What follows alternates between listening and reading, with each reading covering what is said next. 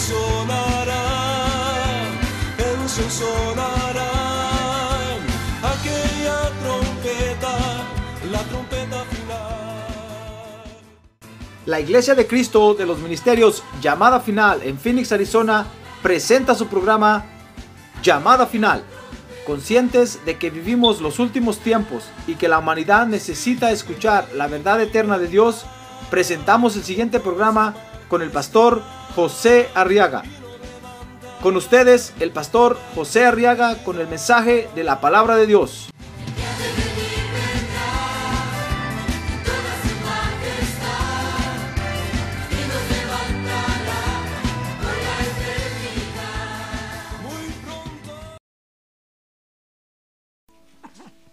Quiero que vea conmigo o que lea conmigo los versos del 17 al 23. Dice la Biblia, Hechos capítulo 5, pero levantándose el sumo sacerdote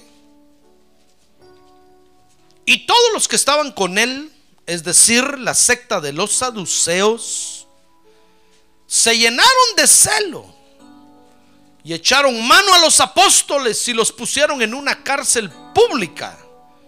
Dice el verso 19, pero un ángel del Señor durante la noche abrió las puertas de la cárcel y sacándolos dijo, id y puestos de pie en el templo, hablad al pueblo todo el mensaje de esta vida. Y habiendo oído esto, verso 21, entraron al amanecer en el templo y enseñaban. Y cuando llegaron el sumo sacerdote y los que estaban con él, convocaron al concilio, es decir, a todo el senado de los hijos de Israel.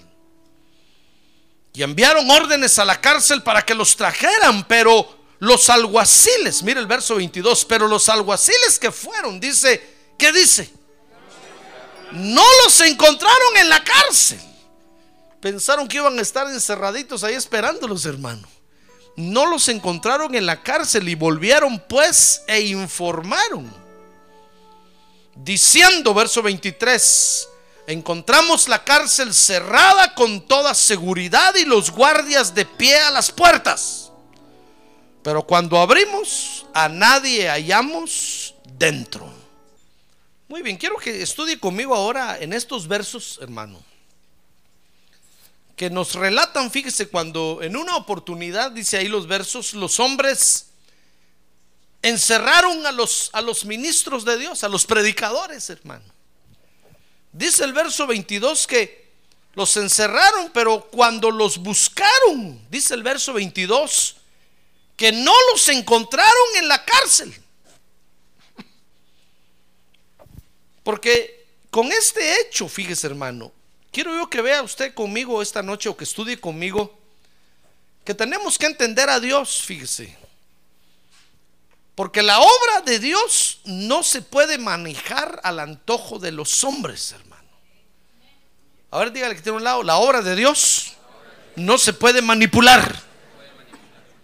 Acuérdese que la manipulación es brujería, hermano. Es brujería, porque eso es lo que los brujos hacen. Los brujos manipulan a la gente y la manejan a su antojo. Y la gente que les cree, ahí están amarrados a ellos, encadenados a ellos. Son unos manipuladores. Cualquiera que manipula está practicando brujería. Entonces quiero que vea conmigo que la obra de Dios no se puede manipular, no se puede manejar al antojo de los hombres. No podemos hermano, encerrarla ni decir hasta aquí llegamos o hasta ahí llega. O, no, no, no, porque es Dios el que está dirigiendo su obra. Amén, gloria a Dios. Es Dios el que está dirigiendo su obra. Por eso tenemos que entender a Dios en este asunto, hermano. Mire cómo en el libro de los Hechos quedó escrito este ejemplo para que, porque es una, una base fundamental del movimiento de la obra de Dios. Cuando nosotros entendemos a Dios en esto, fíjese que entonces la obra de Dios avanza en, el propósito de Dios. Porque cuando Dios hace su obra en la tierra, tiene un propósito con ella, hermano. Y los hombres no pueden, no pueden manipular la obra de Dios. no pueden manejarla a su antojo. No pueden meterla dentro de sus planes, dentro de la política o, dentro de sus planes sociales, como a veces quieren hacernos. Quieren utilizarnos para sus objetivos políticos o sociales. No, no pueden, porque la obra de Dios está sobre todo eso. Amén. Amén, hermano. Entonces quiero que vea conmigo en primer lugar que fíjese que Dios dirige su obra a través de medios.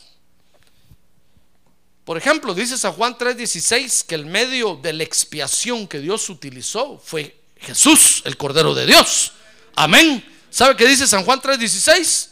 A ver, conmigo. De tal manera amó Dios al mundo que dio a su Hijo unigénito para que todo aquel que en él cree no se pierda, mas tenga vida eterna. Mire, entonces Dios utilizó como medio de expiación a Jesús, que vino a nacer a la tierra y murió como un cordero. Ya ve, entonces Dios dirige su obra a través de, a través de medios. Los medios originales son los de Dios, hermano no son los de la brujería. La brujería, sabe usted que utiliza medios también, utiliza mediums, ¿verdad? Pero esa es una imitación que el diablo hace. El que utiliza los verdaderos medios para dirigir su obra es Dios.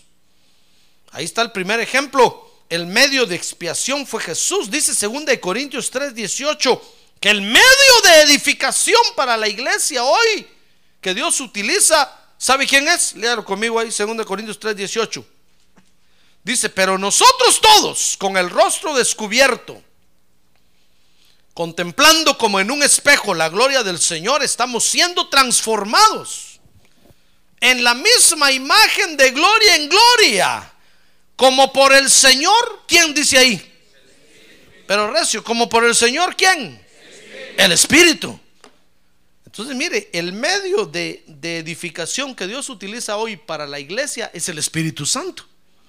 El Espíritu Santo es el que está edificando la iglesia, hermano. ¿Qué le parece? Dios utiliza al Espíritu Santo para hacer su obra en la, en la iglesia. Ese es un medio que Dios está usando. Pero también Dios utiliza otro medio. Dice, dice Efesios 4:11 que el medio de capacitación que Dios utiliza para, para equipar a su iglesia en la tierra, ¿sabe quiénes son? Se lo voy a leer. Efesios 4:11 dice, y él dio a algunos el ser apóstoles, a otros profetas, a otros evangelistas, a otros pastores y a otros maestros. Entonces, oiga, dice el verso 12, a fin de qué lee usted ahí? A fin de capacitar a los santos para la obra del ministerio, para la edificación del cuerpo de Cristo. Entonces, el medio de capacitación que Dios utiliza hoy para equipar a los creyentes en la iglesia, ¿sabe quiénes son? Los ministros de Dios, hermano. Entonces Dios dirige su obra, fíjese, en la tierra, utilizando medios. Ahora, ese sistema de gobierno, porque es el sistema de gobierno de Dios en la tierra, por eso cuando habla del Espíritu Santo como medio de edificación, dice ahí Pablo que hoy somos edificados como por el Señor Jesucristo, el Espíritu Santo, dice. Diciendo, en lugar del Señor Jesucristo que se fue a la diestra del Padre, ¿sabe usted que ahí está el Señor, verdad? A ver, levante su mano y saludémosle, digámosle, ay Señor, aquí estamos. A ver, levante su mano y dígale, aquí estamos esperándote, Señor. Ahora baje su mano. Pues el, quien tomó el lugar del Señor que se fue a la diestra del Padre es el Espíritu Santo. Él es la autoridad máxima ahorita de la iglesia. Él es la cabeza de la iglesia. Entonces es el gobierno de Dios en la tierra. Entonces ese sistema de gobierno se llama teocracia. A ver, diga conmigo, teocracia. Otra vez, teocracia. No tenga pena de mencionarlo, no está insultando a nadie. Es una palabra griega que está compuesta de dos, de dos palabras. Una es teos, que es Dios, y otra kratos, que es dominio. Entonces quiere decir el dominio de Dios en la tierra. Pero el diccionario, oiga, dice que teocracia, fíjese, es la sociedad en la que la autoridad política se considera emanada de Dios y se ejerce a través de sus ministros. Entonces la teocracia es el gobierno de Dios en la iglesia, es cuando gobierna Dios a través de autoridades delegadas, a través de medios que Él tiene para dirigir su obra. Amén. Ahora le explico todo esto, hermano. Porque fíjese que Dios comparte el desarrollo de su obra con sus criaturas, para que usted para que usted vea que así es como Dios hace su obra en la tierra, hermano. Muchos quisieran que Dios mismo viniera y les hablara y les dijera, esta es la verdad. Pero Dios no va a hacer eso. Dios lo que va a hacer es enviar un ministro que les predique el Evangelio. Y si lo quieren aceptar, pues gloria a Dios, aleluya, amén. Y si no, pues, ¿qué vamos a hacer, hermano? Yo me recuerdo que mi hermano, ¿se acuerda que acaba de estar mi hermano aquí con nosotros, verdad? Que es pastor ahora en Guatemala. Cuando él estaba comenzando a ir a la iglesia, o quería comenzar a ir, él, estaba eh, dirigiendo un grupo de carismáticos allá, carismáticos, católicos, carismáticos. Pero llegó el momento cuando él, fíjese, comenzó con más inquietud de conocer la palabra de Dios y cada vez que yo lo veía, yo le enseñaba la Biblia y él se me pegaba y me preguntaba y yo con mucho gusto aprovechaba, decía que, que le lleve esta bomba a los, a los, a los curas, ¿ah? decía yo. Y le decía y le hablaba y él, y él lo iba a predicar allá, hermano. Y cuando los curas lo empezaron a oír, los curas empezaron a preguntarle, ¿a dónde estás yendo?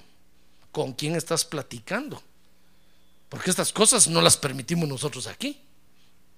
Entonces él empezó con más hambre de la palabra, porque ya había nacido de nuevo, con más hambre de la palabra de Dios. Y un día llegó y me dijo, eh, quiero que me invites a tu iglesia. Yo le dije, está bueno. El domingo a las 9 de la mañana nos vamos al culto, porque a las 9, a las 9.30 comenzaba la escuela dominical. Y como sabe usted, hay que venir temprano a la iglesia, hermano. Al día que tiene un lado, hay que venir temprano a la iglesia, hermano. No venga tarde, no sea aragán. Pues a las nueve estaba tocando el timbre de mi casa, fíjese hermano, yo salí, le dije, oh bueno, todavía le dije, espérame allá afuera, ahorita salgo. Y salí, yo dije, tal vez se va. No, ahí estaba esperándome. Pues nos fuimos a la iglesia. Pues ese domingo regresó bien tocado por el Señor, el mensaje de la palabra de Dios, todo le gustó. Y me dijo, invítame el otro domingo. Le dije, pues está bueno si querés ir, hermano. No tenés que venir aquí ni a llegar ya, le dije, si querés.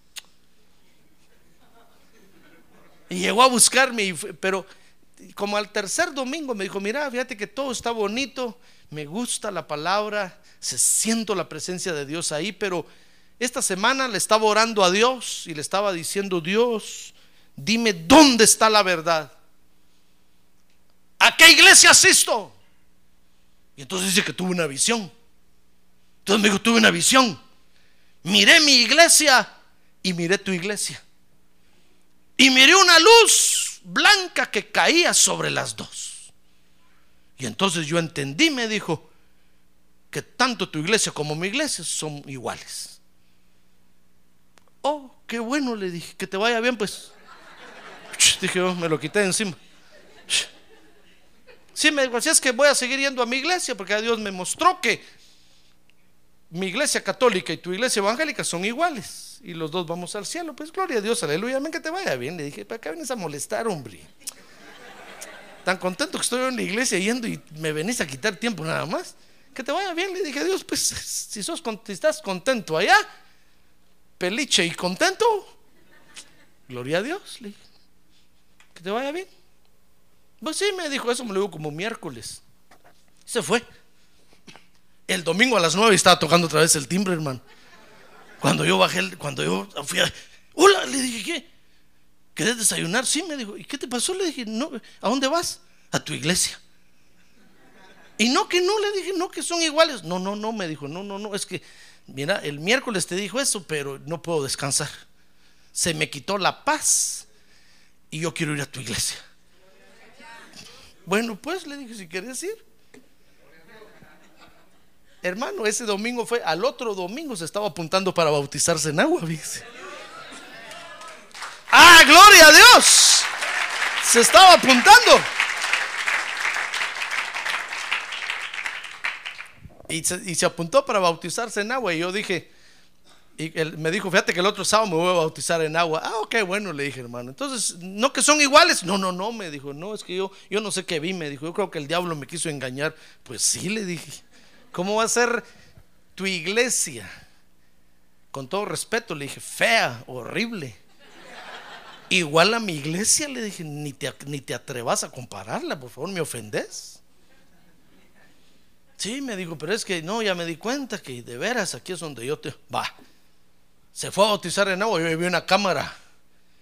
Yo dije, le voy a tomar fotos por si después se echa para atrás. Porque me dijo, me voy a bautizar en agua, no le voy a decir nada a mi esposa ni a mis hijos porque se fue a bautizar en agua. Yo le tomé fotos, man. Yo dije, si después se echa para atrás, le voy a mandar las fotos a su mujer. ¿Qué le parece que a la semana siguiente traía toda la familia a bautizarse en agua? ¡Ah, gloria a Dios! ¡Gloria a Dios! Porque así dirige Dios, así dirige Dios su obra en la tierra, hermano. Mire, Dios me utilizó a mí como un medio para que Él llegara al Evangelio. Él quería que Dios mismo le mostrara y le dijera, Dios, él quería que un ángel revoloteando bajara, hermano, le sobara la cabeza y le dijera, sí, mi muchachito precioso. Mire, el diablo lo estaba engañando. Vaya que a tiempo se dio cuenta. Entonces, así Dios, Dios dirige su obra utilizando ministros, siervos y siervas, hijos de Dios que le han creído a Dios. Dios los utiliza para llevar el evangelio a todos lados, para dirigir su obra en la tierra, hermano. No hay otra forma. Si usted quiere que Dios mismo le hable, tenga cuidado. No va a ser que de repente oiga la voz de la serpiente que le dice, come del fruto. Y lo va a engañar. Entonces Dios, ese es el gobierno de Dios. Por eso dice 1 Corintios 3, 9, dice el apóstol Pablo ahí.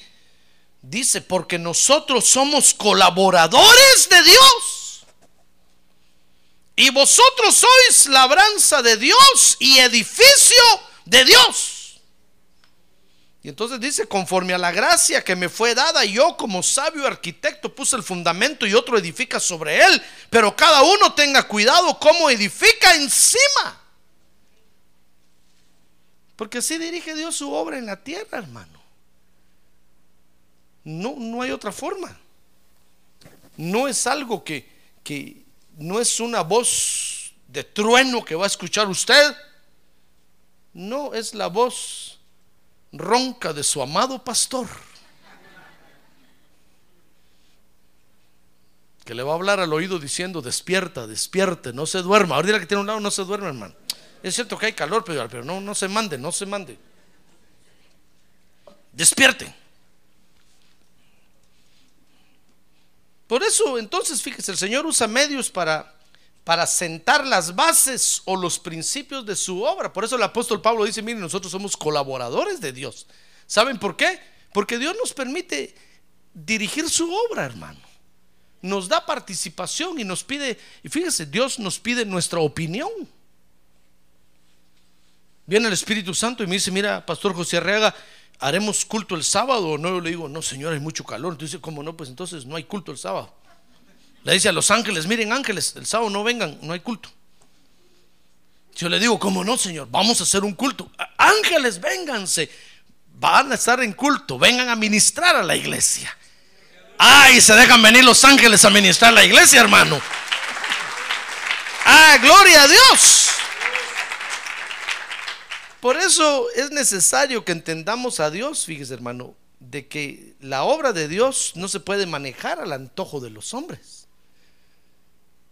No es asunto de que se le antoje a alguien, hermano, de repente eh, que nos quedemos a dormir aquí hoy en la noche. No, no, no, no. Dios utiliza medios, pero utiliza los ministros como medios para dirigir la obra. Nadie puede venir y manipularla y no, hermano. Porque es el gobierno de Dios sobre la tierra. Le conté la otra vez que permítame que le cuente este ejemplo, hermano. Que andaba buscando yo un local para rentar para la iglesia en aquellos tristes días que éramos renteros. Y no encontraba, y entonces al fin encontré un salón por ahí, hermano. Y me, entonces me dijo, me dijo el dueño, yo se la rento. Pero con la condición me dijo que de que el jueves hagamos bingo con la iglesia. Mire lo que quería, hermano. Me dijo, si usted le puede ocupar toda la semana el local, como no, me dijo, pero el día jueves yo quiero que usted traiga toda la iglesia y ponemos mesas aquí, hacemos un bingo. Bingo, dije yo. ¿Cómo no? ¿Cómo no? Le dije, nombre, le dije, nosotros nos reunimos para adorar a Dios, no para jugar bingo. Pues que yo conozco iglesias donde juegan, pues, pues le dije, saber qué iglesias son. Pero la iglesia de Cristo se reúne únicamente para adorar a Dios. ¡Ah, gloria a Dios! ¡Ah, gloria a Dios! Los hombres, fíjese, quieren manipular. Y ahora quiero que vea conmigo cómo desde el principio los hombres querían manejar la obra de Dios, hermano. Dice Hechos 5.16. Mire conmigo Hechos 5.16. Dice ahí que también la gente de las ciudades en los alrededores de Jerusalén acudía trayendo enfermos. Mire, los traían a la iglesia. Y atormentados por espíritus inmundos y todos eran sanados. Mire qué obra tan preciosa la de Dios, ¿se dio cuenta? Igual como sucede hoy, hermano. Ahí vino usted medio con los ojos trabados y a Dios se los enderezó. ¿Sí o no? ¿Sí o no? Ah, no, va a decir, no, pastor, yo vine enterito aquí. Como no, chon. Si yo lo miré entrar, hermano. Venía con un ojo pidiendo vía para un lado y con el otro para el otro lado. No se sabía para dónde quería ir. Pero Dios nos liberó y nos sanó. Ah, gloria a Dios. Y nos sigue restaurando hasta el día de hoy. Gloria a Dios. Y, al que todavía se le va un ojo por un lado, espérese, ya Dios se lo va a enderezar poco a poco, poco a poco. Cada vez que venga el culto, el Espíritu Santo agarra el colirio del cielo y le echa en el ojo. Si ya se te va a enderezar poco a poco. Poco a poco, poco a poco. Dice que eran traídos todos los enfermos. Mire, Dios usaba a los ministros para desarrollar su obra en la tierra. Dice Hechos 5:16. Eran traídos a la iglesia y ahí oraban por ellos y, y Dios los sanaba, hermano. Entonces dice Hechos 5:17 que un día los religiosos no estuvieron de acuerdo con aquello. Dice que pero levantándose el sumo sacerdote, 5.17, y todos los que estaban con él, es decir, la secta de los saduceos, se llenaron de celo. Y dice el verso 18, y echaron mano a los apóstoles y los pusieron en la cárcel pública.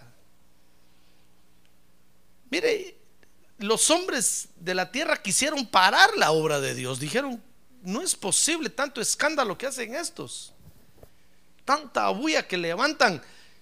Imagínense estar liberando endemoniados, hermano. Es cierto que Dios los sanaba, pero no cree usted que los sanaba así. Saber que gritos y alaridos pegados en esos ingratos. Y ahí estaban todos los días, fuera en el nombre de Jesús. Y, el demonio, no me va, no me va. Es que es horrible echar fuera un demonio, hermano. Es una batalla horrible. Yo me acuerdo que había un hermano, un hermano que Dios lo usaba tanto en eso, que fíjese que le llevaban al endemoniado y, el, demonio empezaba y decía, quieto en el nombre de Jesús y se, se aquietaba el endemoniado. Entonces le decía, en el nombre de Jesús te vas fuera. Y se sentaba ahí en su escritorio a leer. Y el demonio se asustaba, hermano. Y de repente el endemoniado empezaba a hablar y decía, silencio, te dije que fuera y aquí estoy esperando que te vayas. Y cuando miraba el demonio que, no, no, hacía nada, decía, ya me voy, pues ya me voy, ya me voy, se iba.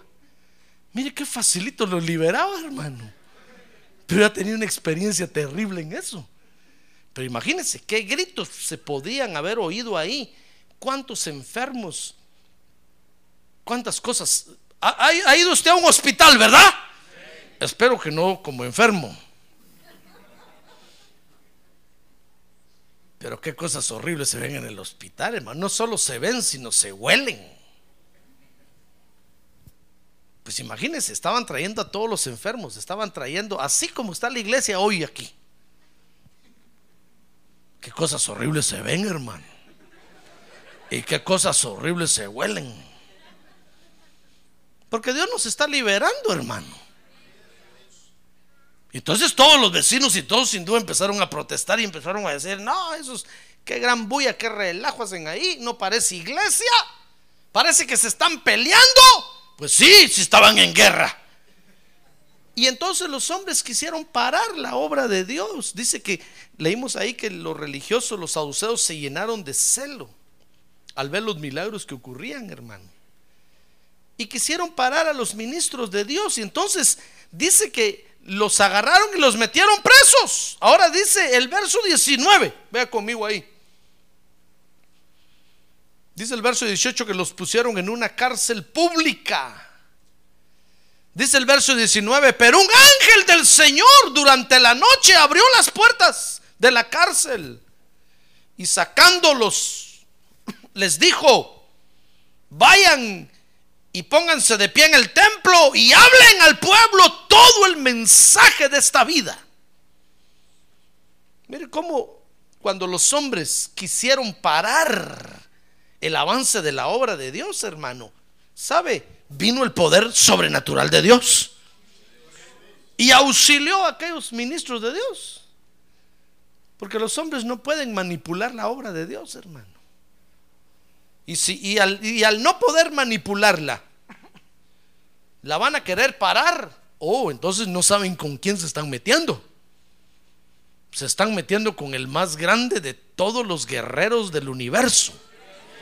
Jesucristo es su nombre.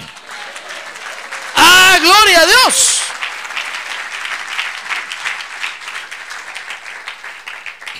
No van a poder pararla. Por eso cuando alguien lo quiere detener a usted, fíjese hermano, cuando alguien lo quiere manipular a usted con el objetivo de detenerlo en el avance de la obra que Dios está haciendo en usted, o entonces cuando Dios sobrenaturalmente mete las manos por usted. Mire, aquellos los agarraron. No dice ahí que Dios impidió que los agarraran, los agarraron y los metieron presos. Yo no sé qué arrastradas le dieron, les dieron, hermano, pero los metieron presos. Tal vez todos dijeron, ah, tan alegre que estaba. Yo les aseguro que algunos han de haber dicho, ¿y no que Dios está con ellos? Y no que el poder de Dios, ¿dónde está el poder de Dios? Y los arrastraron y se los llevaron en, en pleno culto estaban y se los llevaron a todos. Dice que a los doce apóstoles se los llevaron. Imagínense qué decepción han de haber sentido algunos. Pero cuando llegaron a la cárcel, entonces apareció el poder sobrenatural de Dios. Llegó este ángel y les abrió la puerta.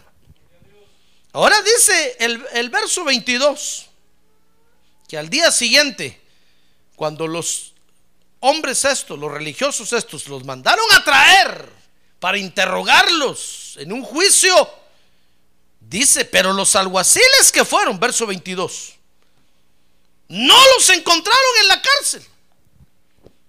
¿Y sabe qué informe trajeron? Dice el verso 23, dice que les di- dijeron, encontramos la cárcel cerrada con toda seguridad.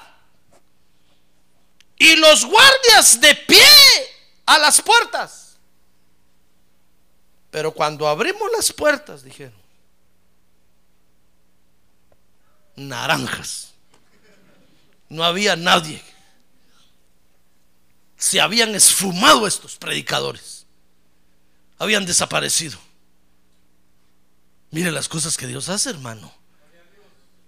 Dios no necesita tener llaves de candados para abrir puertas. El poder sobrenatural de Dios puede abrir puertas, hermanos, sin necesidad de llave.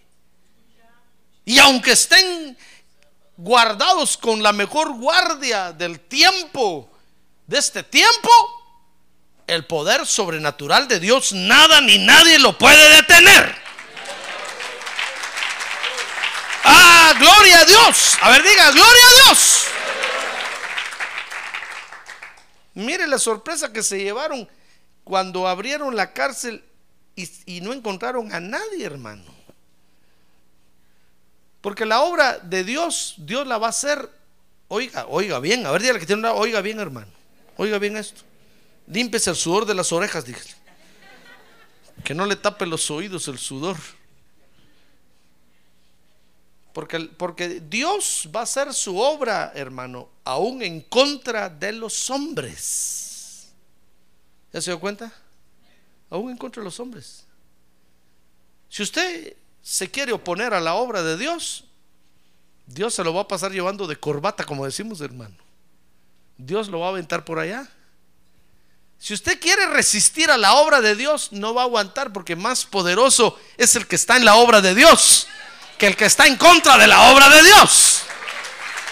¡Ah, gloria a Dios!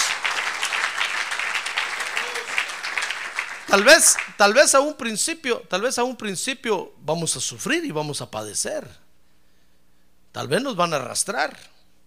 Y todos van a decir, oh, miren, ahí van al pastor José Real, lo van arrastrando ahí, lo llevan. Oh, pobrecito. Y tan feliz que estaba en la iglesia.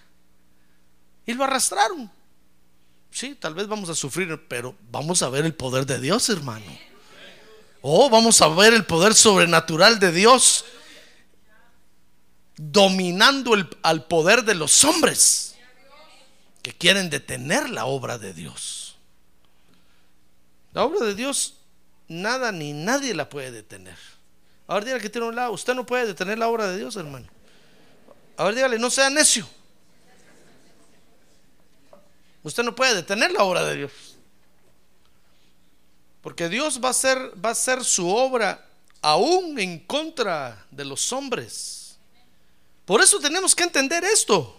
Porque es básico para que la obra de Dios avance. Si nosotros nos oponemos, si nosotros nos resistimos, hermano, Dios va a hacer su obra aún en contra de los hombres que quieran resistirla. Amén. Por eso Dios tiene ministros para dirigir su obra en la tierra. Dios tiene, tiene medios. Por eso le enseñé que Dios usa medios. Porque son las autoridades que Dios tiene en la tierra y las respeta para dirigir su obra. Entonces cuando la obra está siendo dirigida y alguien la resiste, alguien se opone, no, no va a poder.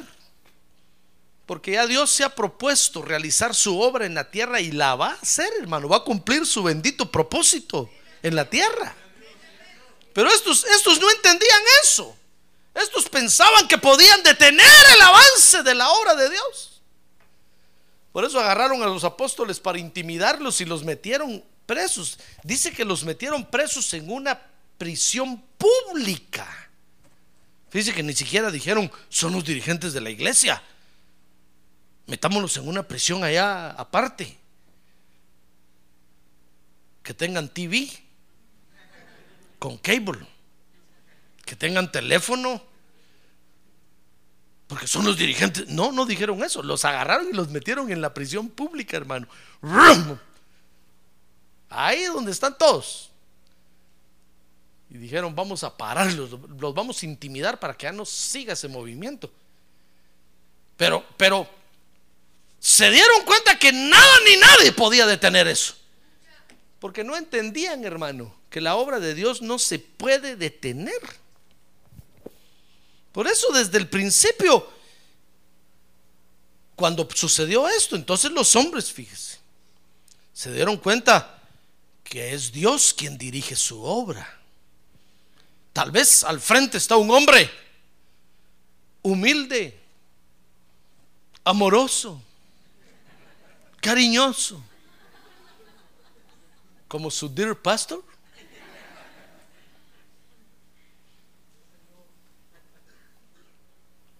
Por eso todos dicen, no, como que Dios dirige.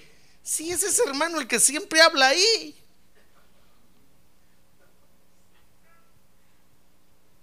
Pero es un medio que Dios está usando nada más, hermano. Ah, gloria a Dios. Gloria a Dios. Por eso cuando, fíjense que el pueblo de Israel un día se quiso oponer a la obra de Dios. Y entonces llamaron a Samuel y dijeron, mire, mire, mire, mire sacerdote Samuel. Gracias, era el primer juez de Israel y era sacerdote.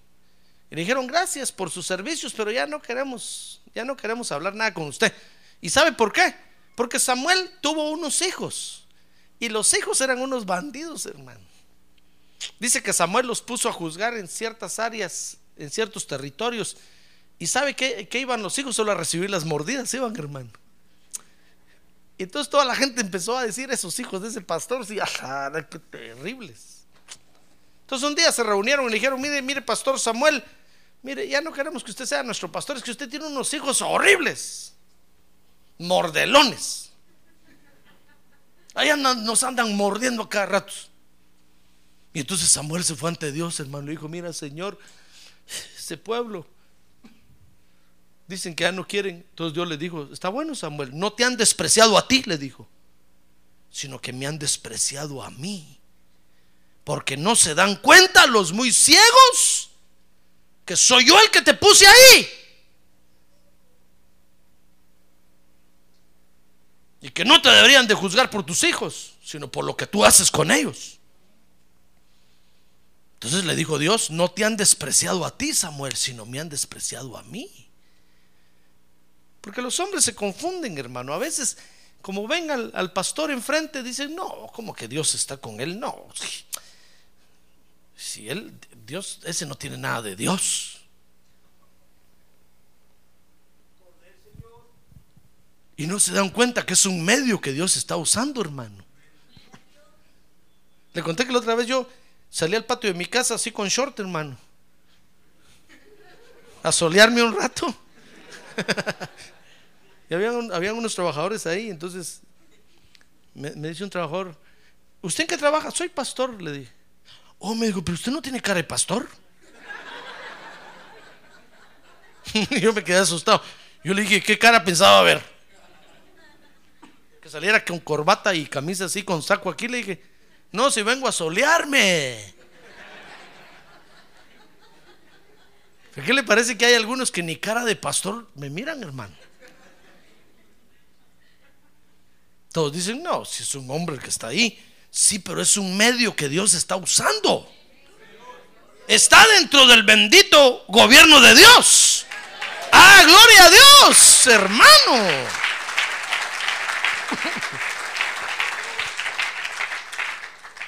Y entonces dicen, no, pero es que, es que al pastor yo le puedo dar un empujón ahí con un carro de repente y ni cuenta se va a dar.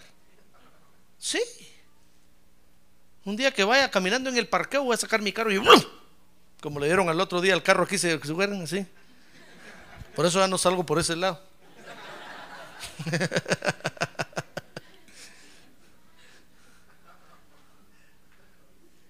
Sí.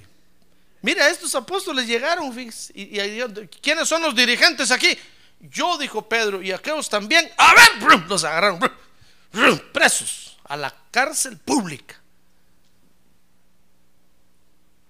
Porque tal vez los vieron insignificantes, hermano. Y como no tenían ni guardaespaldas ni guaruras, pero ¿qué le parece que eran los medios que Dios estaba usando?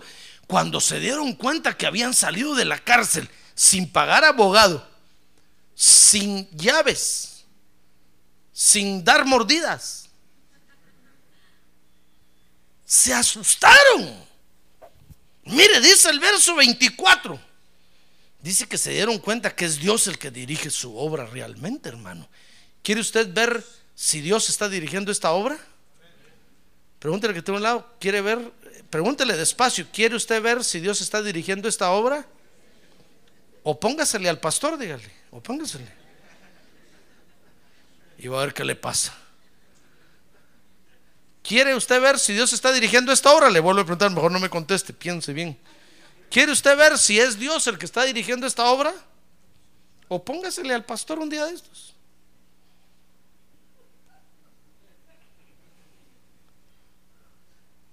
Y entonces va a ver que es Dios el que está dirigiendo la obra, hermano. Solo se lo digo por si usted quiere comprobar por aquello de las dudas. Por aquello que diga, pues sí, yo no sé realmente si, si Dios está dirigiendo aquí la obra. Un día me decía una hermana a mí, mire pastor, ¿cuántas cosas han pasado aquí en la iglesia? Así le decía yo, hermana, ¿cuántas cosas? ¿Sabe? Le decía, solo porque el Espíritu Santo está cuidando la iglesia. Si no, a mí me hubieran dado cara vuelta, como decimos por allá hace rato, hermano. Porque han venido engañadores, han venido ladrones, han venido de todo. Solo porque el Espíritu Santo los detiene y los para. Si no, hermano. Hace rato ya no hubiera church aquí. En lugar de esto hubiera un church chicken. Pero es el Espíritu Santo el que cuida la obra. Por eso cuando a mí me vienen a decir, mire pastor, no se ha dado cuenta que fulano... No, a mí no me preocupe, es el Espíritu Santo el que cuida la iglesia, cuida la obra. Él los va a detener. Cuando llegue el momento, ¡pum! los va a parar. Y entonces se van a dar cuenta quién está dirigiendo esta obra, hermano. No le digo esto para meterle miedo, a ver, no tenga miedo, hermano. No tenga miedo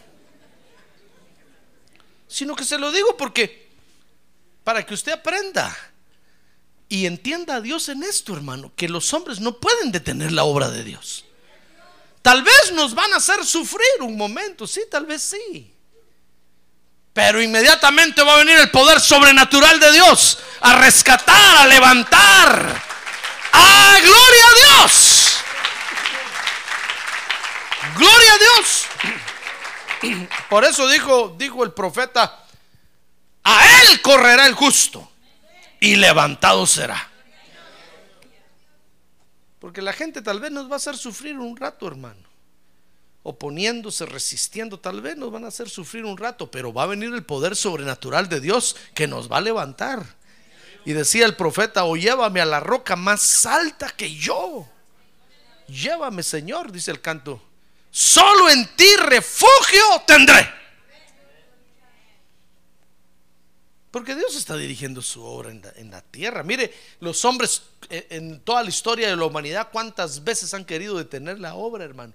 Religiosos han quemado las Biblias en el tiempo de la oscura. Cuando surgió la iglesia católica, la iglesia católica amarró la Biblia, la encadenó, prohibió que se leyera. Y ellos dijeron, nosotros vamos a hacer la doctrina de la iglesia. Y eran un montón de brujos y políticos y de todo había hermano. Y ellos redactaron la doctrina de la iglesia católica. Prohibieron que se leyera la Biblia, prohibieron, ya ve que hasta las misas las hacían en latín. Para que todos dijeran, wow. Y uno iba a misa y solo oía, saben mis obispos, seculo seculoro ¿Se acuerda? Va? Por eso le da risa. Y usted decía, ¿qué será eso? Porque la Biblia o, la misa la hacían en un misterio. Pero si usted lee, lee, la Biblia, la Biblia no habla de que la misa hay que hacerla así. Nada, hermano. Quisieron detener el avance de la obra de Dios, amarraron la Biblia, la encadenaron. Pues no la pudieron detener. Dios siguió dirigiendo su obra en la tierra hasta el día de hoy. ¡Ah, gloria a Dios! Hasta el día de hoy. Nadie puede detener la obra de Dios. A ver, diga, nadie puede detener la obra de Dios. Porque la obra de Dios, Dios la dirige. ¿Y sabe cómo la dirige? Sobrenaturalmente, hermano sobrenaturalmente.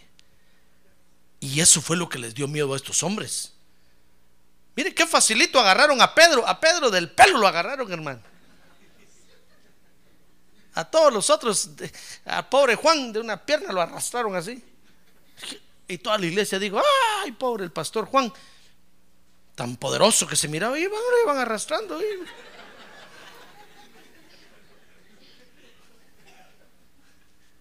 Porque con nosotros nos pueden avergonzar como quieran.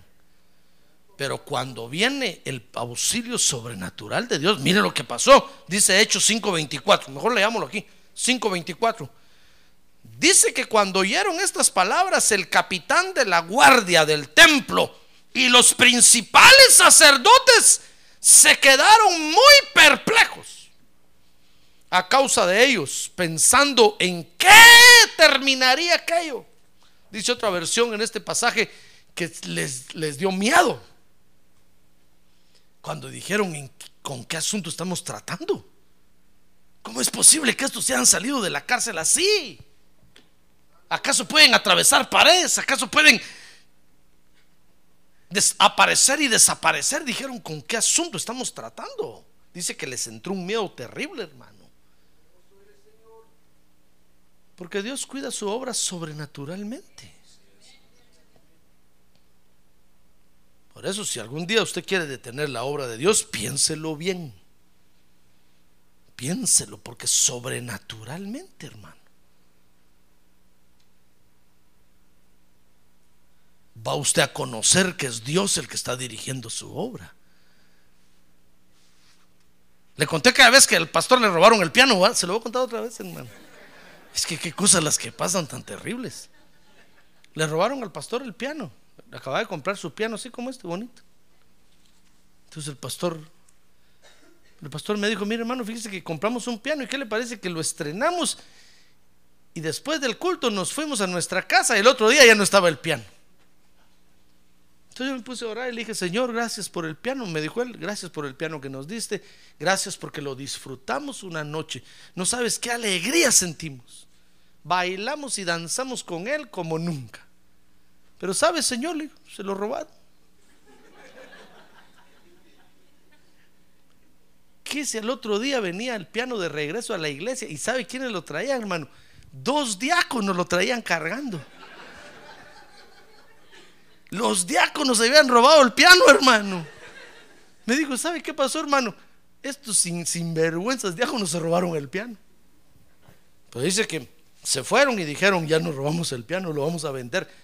El Espíritu Santo no los dejó tranquilos. Dice que les entró un miedo tan terrible que dijeron, vamos a devolverlo porque nos va a ir mal. Es que cuando entra el poder sobrenatural de Dios, aquí no le da miedo, hermano. Por eso, si algún día a usted se le ocurre detener la obra de Dios, piénselo bien. No va a hacer que ese día le pase algo raro, hermano. Y usted va a decir, ¿con quién estoy en la iglesia yo? ¿Qué clase de gente es esa? Que por ellos pasan unas cosas terribles y horribles. Es Dios sencillamente el que está dirigiendo sobrenaturalmente su obra. Dice que les dio un miedo terrible. Y dice el verso 29 que trajeron a los apóstoles.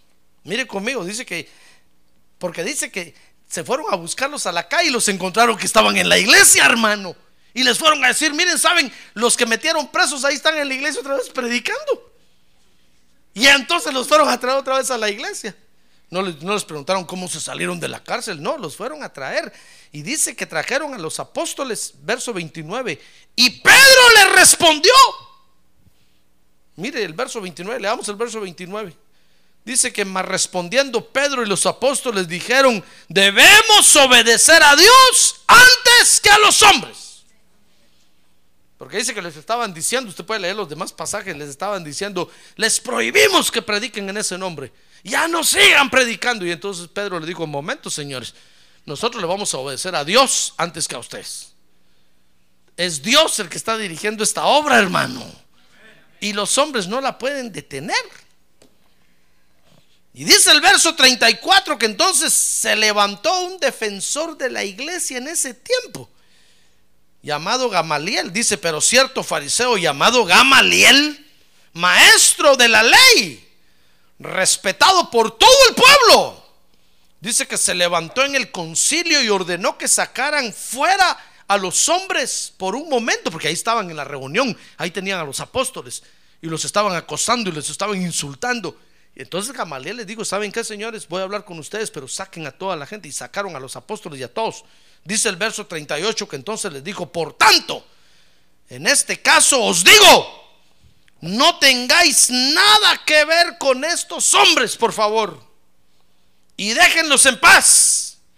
Porque si este plan o acción es de los hombres, Pérez será. No va a ser López, sino Pérez. Pérez será. Les digo, miren, dejen mejor a estos hombres en paz. Porque si esto es una emoción, si es algo de ellos, se les va a acabar. Y les habló de unos ejemplos ahí, usted los puede leer despacio en su casa.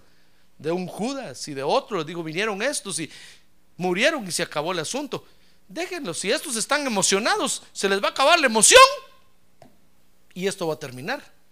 Y entonces en el verso 39 le digo, pero si es de Dios, no podréis destruirlos. No sea que os halléis luchando contra Dios.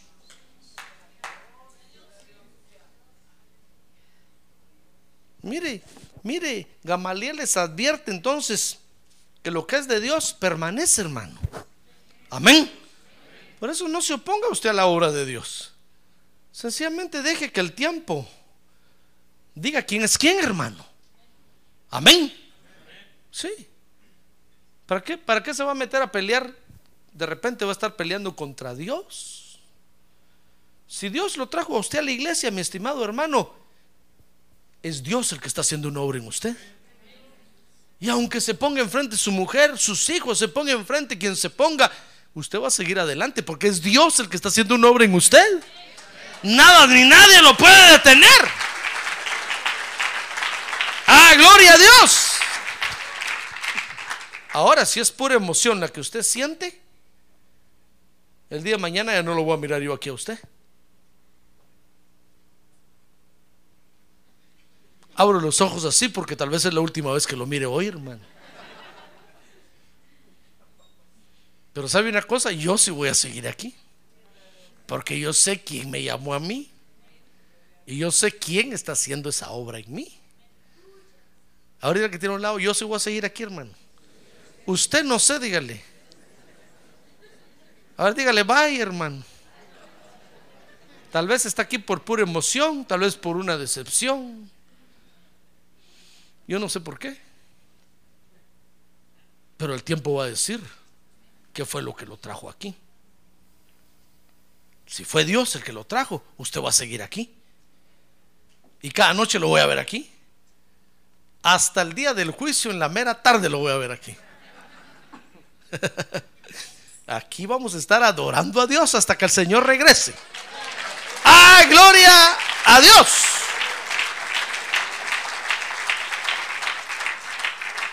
¿Sabe por qué le digo eso, hermano?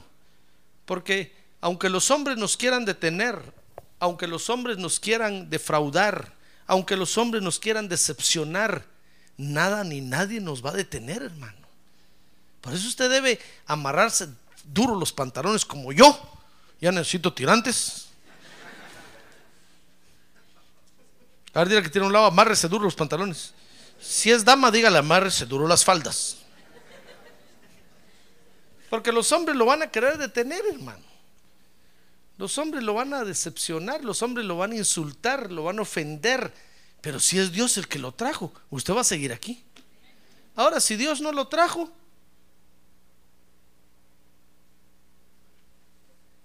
es la última vez que lo veo. O tal vez la penúltima. ¿Sabe? Mire Hechos 5.40. Mire lo que le pasó a estos aquí. Hechos 5.40. Dice que ellos aceptaron su consejo. Todos los sacerdotes y todos los hombres dijeron, le dijeron a Gamaliel, ¿cómo no, no, cómo no don Gama? Le dijeron, está bueno don Gama, tiene razón. Está bueno, usted está hablando con mucha inteligencia. Ellos aceptaron su consejo y después de llamar a los apóstoles, ¿sabe qué les hicieron otra vez? Los azotaron, hermano. Mire qué hombres tan feos esos. Pero es que si son los hombres. Los hombres de la tierra nos van a querer parar, hermano, porque no tienen temor de Dios. Nos van a querer detener. Dice que los azotaron y les ordenaron que no hablaran en el nombre de Jesús y los soltaron. Dice el verso 41 que ellos pues saliendo de la presencia del concilio regocijándose de haber, de que hubieran sido tenidos por dignos de padecer afrenta por su nombre, por el nombre del Señor Jesucristo. Y dice el verso 42, y todos los días en el templo y de casa en casa no cesaban de enseñar y predicar a Jesús como el Cristo.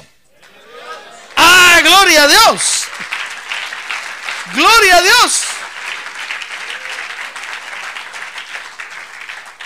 Aunque los hombres los quisieron, a pesar del abuso y sobreabuso de los hombres, ¿sabe qué hicieron estos apóstoles? Continuaron, continuaron desarrollando la obra de Dios. Por eso tenemos que entender a Dios en esto, hermano. Nadie puede parar la obra de Dios. Y usted debe saber que va a venir gente especializada a querer pararlo a usted, como le pasó a aquel hermano. Se vino un hermano de allá, del rancho número 5 de la, hacienda del Aguacatal, de la aldea del Jute. Se vino, se vino, a trabajar aquí. Eso ese hermano me lo contó a mí. Que si trabajando aquí en United States of America aceptó a Cristo como Salvador, hermano. Se convirtió al Evangelio.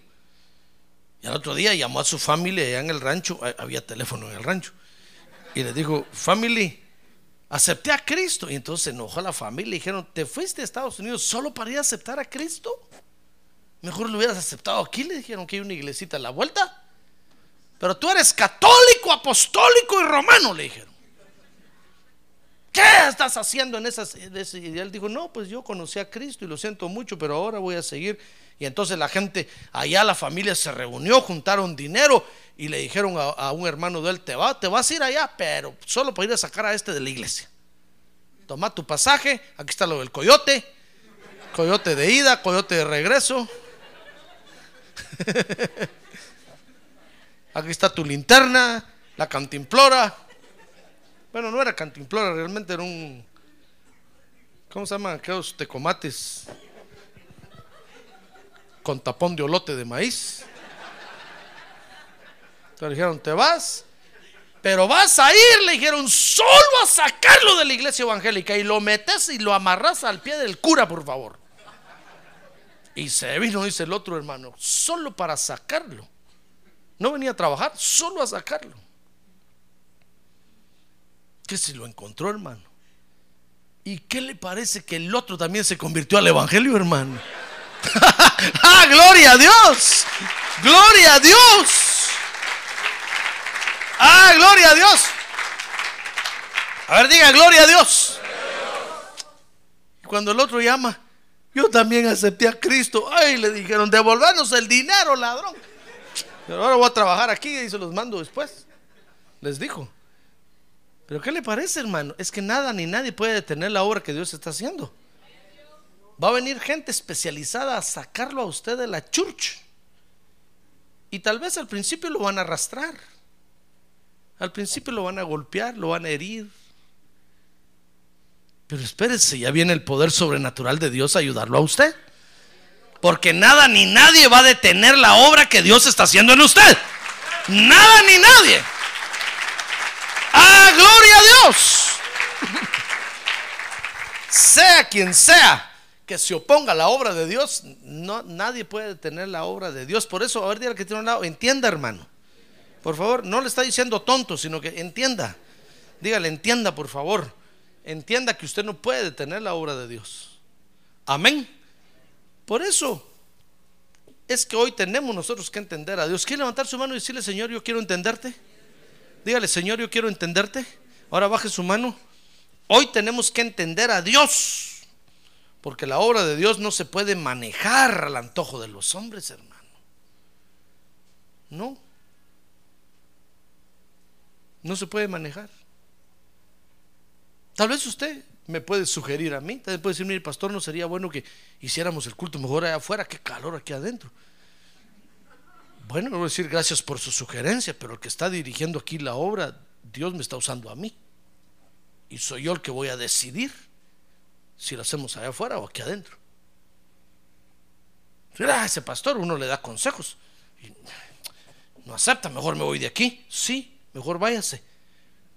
Porque no se puede manejar la obra de Dios. Yo no estoy diciendo que no haga sugerencias, hágalas. Son bien recibidas. Pero no lo que usted sugiere necesariamente lo que vamos a hacer, hermano. ¿Comprende? En inglés, ¿comprende? Porque la obra de Dios no se puede manejar, mucho menos que diga usted, mire pastor, si usted, si usted no hace lo que yo le estoy diciendo, ya no voy a diezmar. No se puede manipular, eso se llama, eso es brujería. Si quiere, no, de nada, pero usted se entiende con Dios, Dios y usted. La obra de Dios no se puede manipular. Usted no puede acercarse al pastor con un puñal y ponerse en la espalda. Bueno, ¿va a hacer lo que le dije o no?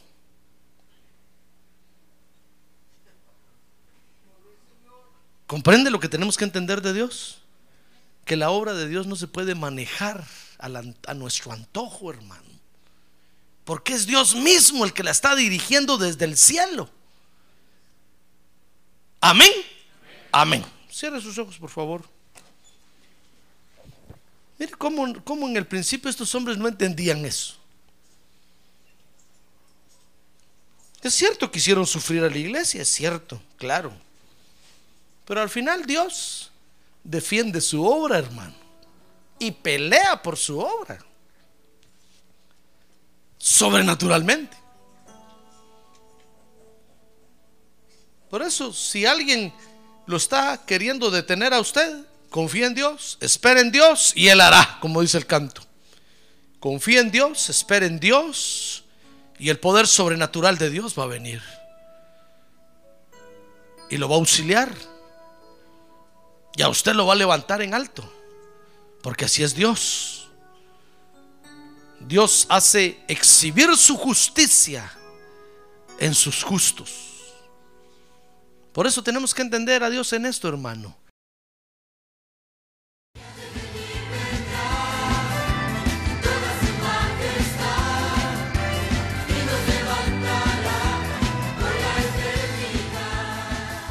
La Iglesia de Cristo de los Ministerios, llamada final en Phoenix, Arizona, cumpliendo con la comisión de Joel 2.1, presentó su programa, Llamada Final.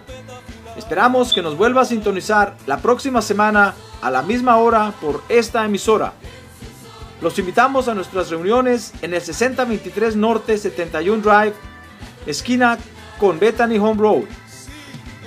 Para mayor información puede llamarnos al 623 934 1259 o visitarnos en la internet al www.llamadafinalphoenix.com.